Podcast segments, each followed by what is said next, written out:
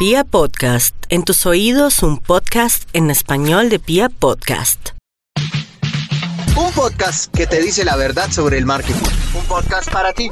Marketing digital al desnudo con arroba soy Carito Ruiz. Cómo aprender desde casa y cómo seguir teniendo rutinas sanas aún en esta situación. Este podcast es en general de marketing digital, pero teniendo en cuenta toda la situación que estamos viviendo, quise hacer unos, unas cápsulas o unos episodios donde toquemos algunos de estos temas, ya que me han escrito mucho preguntándome sobre eso.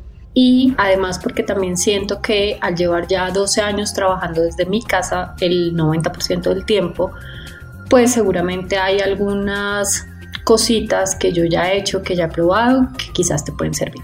Entonces, lo primero que quisiera recomendarte es que establezcas un espacio fijo de trabajo, que tengas una zona, de pues si sea un escritorio, una mesita, un espacio que sea únicamente o para trabajar o para estudiar. Recuerda que el hecho de que estemos en cuarentena no quiere decir que estés en vacaciones o que te puedas dar ciertos espacios de descanso que normalmente no te darías porque de lo contrario vas a perder rutinas, disciplina, eh, momentos incluso para poder lograr crecer y aprender en muchos aspectos. Entonces, establece este espacio, haz que este espacio sea como tu espacio sagrado, no importa si es grande, no importa si es pequeño, pero adecuarlo para que sea única y exclusivamente con ese objetivo, o trabajar o estudiar pues dependiendo si, si eres estudiante, si estás en el colegio, universidad o si estás haciendo algún posgrado o pues si tienes que cumplir igual con unos trabajos, bien sea como independiente o bien sea como empleada.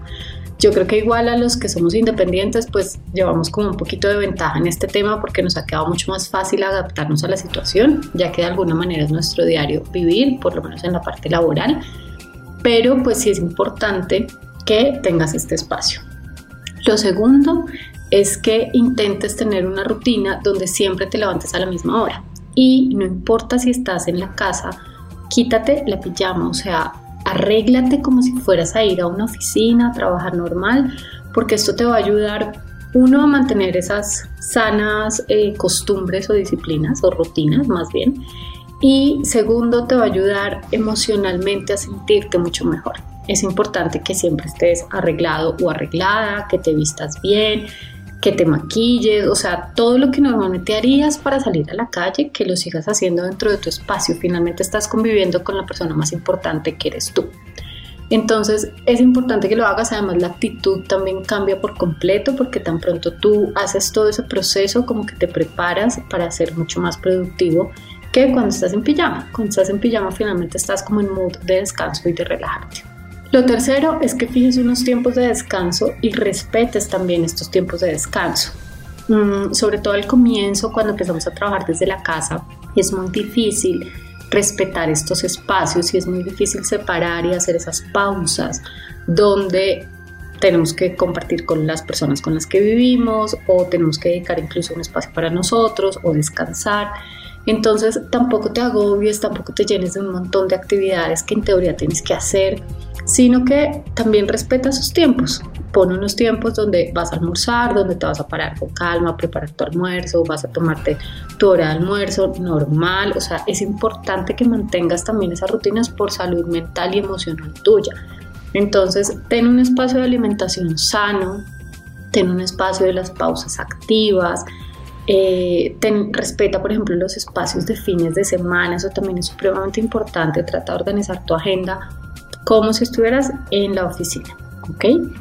Define un plan diario y otro plan semanal. Entonces, mi recomendación es que tengas en cuenta también qué cosas tienes que hacer en la semana y que vayas dando prioridad según eh, como la urgencia o el tiempo de entrega de cada uno de los proyectos ten siempre como una lista. Bueno, yo normalmente lo que hago, la verdad, más que trabajar listas, es trabajar con la agenda, porque si uno se llena de listas de qué hacer, pues normalmente pues como que se quedan ahí y las listas incluso se van llenando, llenando y como que nunca se acaban.